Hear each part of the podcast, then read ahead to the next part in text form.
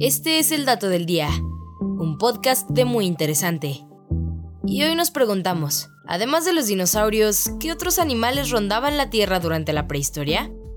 Cuando pensamos en la prehistoria, probablemente nos imaginamos paisajes enteros repletos de dinosaurios, tiranosaurios rex, iguanodontes, velociraptors, en fin, de todo tipo. Pero más allá de eso, en realidad no podemos nombrar otros animales prehistóricos además de los dinosaurios, como si estos hubieran sido las únicas criaturas rondando la Tierra. Sin embargo, no es el caso. Y en realidad la gran diversidad de especies extintas que deambularon por nuestro planeta hace miles de millones de años reciben categorías y nombres diferentes. Y es que la Tierra ha sido hogar para una variedad amplia de organismos, así que para entenderlos mejor a nivel científico, a lo largo de los años biólogos y paleontólogos han creado categorías bajo las cuales se acomodan a cada animal. Esta división se realiza con base en sus características físicas, como por ejemplo sus huesos, forma u otras cualidades del animal. La práctica comenzó en el siglo XVIII, cuando científicos europeos comenzaron a ordenar los restos fósiles que encontraban. Es por ello que después de siglos de registros, hoy sabemos que no todos los animales prehistóricos eran dinosaurios. Al contrario, ellos pertenecieron únicamente a una fracción, significativa pero no total, del resto de animales y especies vegetales que vivieron en la prehistoria.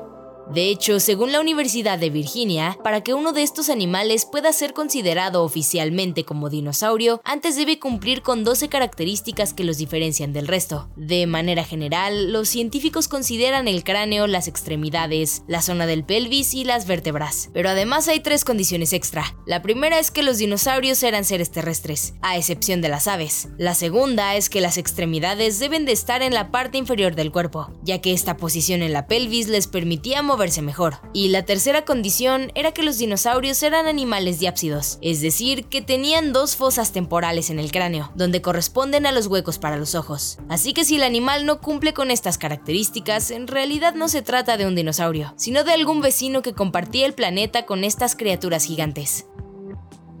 Y este fue el dato del día.